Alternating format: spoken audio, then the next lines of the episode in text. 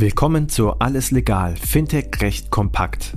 Payment and Banking und Paytech Law verpassen dir jeden Mittwoch Einblicke zu Rechtsthemen aus der Welt von Payments, Banking, Krypto und Co. Viel Spaß mit der heutigen Episode mit Alireza Siadat und unserer Gastgeberin Christina Casala. Herzlich willkommen zu einer neuen Ausgabe Alles Legal, Fintech Recht kompakt. Mir steht heute als Gesprächspartner wieder gegenüber Ali Reza Siadat. Er ist Partner der Ennerten Rechtsanwaltgesellschaft und berät Banken, Finanzdienstleister, Kapitalverwaltungsgesellschaften, Fintechs und ganz viele andere mehr. Wir haben ja schon einige Podcasts miteinander aufgenommen, Ali Reza, und äh, Hörer und äh, Branchenkenner wissen, du bist ja sehr stark in dem Thema Blockchain auch. Deswegen wollen wir heute über das Thema Mika sprechen. Und zwar hat jetzt das finale Trialoggespräch stattgefunden. Man hat sich auf einen gemeinsamen Text geeinigt. Wer war dabei? Das EU-Parlament, die EU-Kommission und der Europäische Rat. Ali Reza, zunächst schön, dass du da bist. Berichte doch mal ein bisschen von dem Prozess bis hin zu dieser Verabschiedung dieses Textes. Was liegt hinter den dreien? Ja, hallo Christina. Äh, schön, äh, danke, dass ich wieder dabei sein darf. Äh, long time no speak, wie man so sagt. Seitdem ist ja viel passiert, insbesondere in der Kryptoregulierungsseite oder auf der Kryptoregulierungsseite.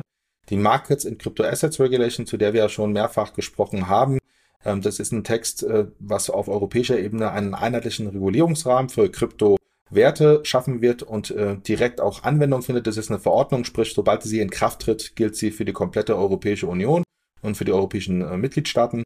Und das Besondere hieran ist, äh, wir hatten es ja schon mal besprochen gehabt, es gab so einen Zeitrahmen und dieser Zeitrahmen hat gesagt, wir ähm, erstellen den Text zunächst erstmal, also mit wir meine ich die, das Europäische Parlament, die Europäische Kommission, legen das dann äh, dem Europäischen Rat in dem sogenannten Trialoggespräch vor. Und der finale Trialoggespräch laut dem Zeitplan hätte eigentlich stattfinden sollen Ende Q1 2022, also zum 31.3. Da gab es auch ein Treffen, aber der Text war noch nicht final. Das heißt, es wurde noch ein Treffen dann angeraumt äh, zu Ende Q2. Das war der 30.06. Und äh, in diesem Gespräch wurde dann tatsächlich der finale Text vorgelegt mit ähm, zwei, drei verschiedenen Optionen noch, die vorgelegt wurden. Und am Ende ist man aus diesem Gespräch tatsächlich rausgegangen und hat gesagt, wir haben uns geeinigt. Das heißt, Parlament, äh, Kommission und äh, Rat haben in diesem finalen Trialoggespräch den Text der Mika abgesegnet. Das heißt, ab jetzt ähm, kann dieser Text nicht mehr geändert werden. Und jetzt muss dieser Text nur noch von den einzelnen Mitgliedstaaten akzeptiert werden. Das ist nur noch eine bloße Formalie.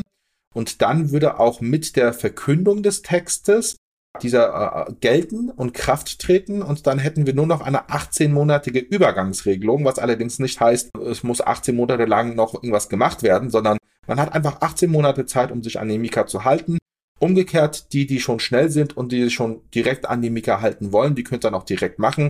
Aber für uns ganz wichtig, das ist ein ganz wichtiger Meilenstein. Das Trialoggespräch hat final stattgefunden, es hat geendet und wir haben jetzt einen finalen Mika-Text. Genau. Wird ja, glaube ich, in der Branche ein bisschen gefeiert, dass der Text nun endlich verabschiedet worden ist. Was genau steht denn drin? Ja, genau. Also es wird auf jeden Fall gefeiert, weil man hat ja auch äh, negative Beispiele von der Gesetzgebung auf europäischer Ebene, wo man dann sieht, Sachen werden äh, Jahre hinausgeschoben. Jetzt haben wir gerade einmal drei Monate Verspätung und wir haben jetzt diesen finalen Text und in diesem finalen Text gibt es Regelungen für Kryptoassets. Darunter verstehen wir allgemein Kryptowerte. Dazu gehören kommerzielle Utility-Token. Dazu gehören aber auch Cryptocurrencies, die bislang noch nicht europäisch reguliert waren, sondern nur teilweise wie zum Beispiel in Deutschland. Also dazu meine ich dann insbesondere Bitcoin und Ethereum aber auch die Stablecoins sind umfasst. Äh, das sind äh, E-Money-Token und Asset Reference Token. Und wie man das ja jüngst äh, aus, der, aus den Medien gehört hat mit Terra und Luna, bei den Stablecoins muss man vorsichtig sein, vor allem bei diesen algorithmischen Stablecoins, weil da ein, ähm, ein regularisches Rahmenwerk fehlt. Die Mika, die ist so aufgeteilt, ganz egal, ob wir einen normalen Kryptowert haben, sprich Utility Token oder Currency Token, oder einen besonderen Kryptowert haben wie ein Stablecoin, äh, sind die Regularien gleichermaßen aufgebaut. Wir haben einmal Regularien für den Vertrieb, also für den Erstvertrieb, für die Emission des Token, also für das öffentliche Angebot. Dazu braucht man eine Dokumentation, das nennt sich in der Mika ein White Paper.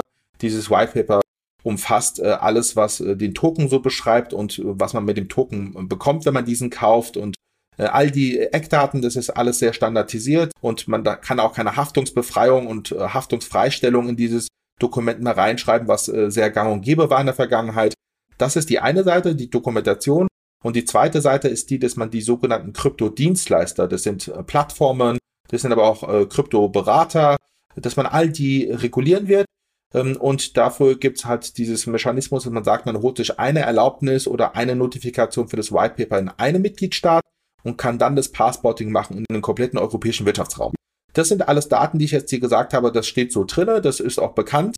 Ähm, die Frage ist natürlich, was sind die, die Feinheiten, die Einzelheiten, worum, wo man sich in der Vergangenheit sehr stark auch noch ja innerhalb der Kommission und Parlament Meinungsverschiedenheiten hatte. Da kann ich ein paar Schlagwörter nennen, aber ich glaube, wir müssen auf jeden Fall zu dem einen oder anderen Thema noch einen spezifischen Podcast machen.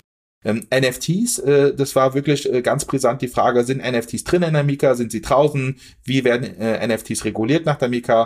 Ähm, dann der zweite Punkt, wie werden Stablecoins reguliert in der Mika? Gilt nur die, nur die Mika oder gilt zusätzlich äh, E-Money äh, Regulation oder E-Money äh, Regularien? Analog, parallel, was hat Vorrang? Welche Dienstleister sind umfasst? Ist zum Beispiel DeFi oder werden DAOs umfasst oder sind sie draußen?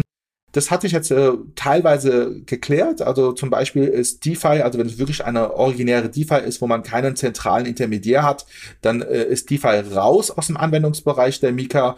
Äh, Frau Lagarde hat also gesagt, es wird dann eine Mika 2 geben und dann werden halt DeFis in der Mika 2 umfasst sein. Auch nicht umfasst äh, sind zum Beispiel Coins, die keinen Emittenten haben, wie, wie Bitcoin äh, oder auch Sachen, die schon vorher gab. Und bei dem Thema NFTs, da ist es ein bisschen äh, spannender weil ähm, man ist sich da nicht so ganz klar. Es gibt so eine Zusammenfassung, da heißt es, Mikas sind, äh, NFTs sind nicht in der Mika drinne, äh, solange NFTs nicht reguliert sind. das ist natürlich eine, eine interessante Aussage, ja. Nein, nun haben wir aber erstmal Mika 1 und ehe Frau Lagarde über Mika 2 nachdenkt und äh, vielleicht da auch nochmal besondere Spezifikationen auch nochmal äh, bearbeitet werden.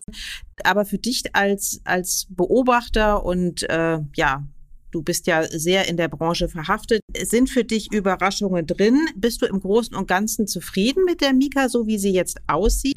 Und auch mit dem Text? Oder würdest du erstmal so grob eingeschätzt sagen, na ja, also eigentlich ist das im internationalen äh, Raum äh, eher hinderlich oder eher förderlich für Europa? Also ich persönlich bin sehr zufrieden mit dem Text bisher. Natürlich gibt es Themen, die hätte man anders regeln können und noch klarstellen können. Insbesondere alles, was mit Stablecoins zu tun hat, äh, das ist nicht klar und auch der, die Abgrenzung zu der E-Money Regulation.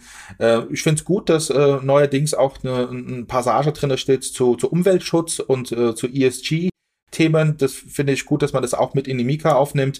Ähm, so ein bisschen enttäuscht bin ich, äh, dass äh, das Thema NFTs nicht klargestellt wurde. Das, das äh, ist leider auch jetzt trotz der Finalisierung des Mika-Textes nicht ganz klar. Dazu sollten wir aber auf jeden Fall mal einen separaten Podcast machen und spezifisch darüber sprechen. Aber ansonsten finde ich es sehr gut, weil wir brauchen definitiv äh, in Europa und im europäischen Wirtschaftsraum ein, ähm, ein Regelwerk, was einheitlich gilt. Äh, wir haben ja die Europäische Union als sogenannten Single Market und äh, wir haben auch die Harmonisierung und da brauchen wir eine einheitliche Regelung und vor allem aus der Perspektive Verbraucherschutz. Jetzt sprechen viele von dem äh, Krypto-Winter oder vom Bärenmarkt, äh, bedingt auch durch den Luna- und Terra-Crash.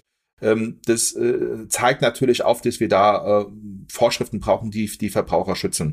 Und deshalb ist es sehr wichtig, dass wir jetzt äh, relativ schnell diesen Mika-Text haben und dass er auch bald in Kraft tritt und alles danach, was geregelt werden muss, äh, kann man danach nochmal nachziehen. Genau, wir werden uns den Mika-Text in den fortfolgenden äh, Podcasts ein bisschen genauer angucken. Vielen Dank an dieser Stelle schon mal für deine, das Teilen deines Enthusiasmus, dass Mika 1 endlich da ist, beziehungsweise dass der Text verabschiedet ist. Bis hierhin erstmal herzlichen Dank, Ali Reza. Das war alles legal, Fintech recht kompakt für dieses Mal. Wir freuen uns, wenn ihr uns auf eurer Lieblings-Podcast-Plattform abonniert. Übrigens, wenn ihr noch tiefer in die Welt des Fintech-Rechts eintauchen wollt, dann abonniert unbedingt auch Paytech Talk, der Podcast von Payment Technology Law.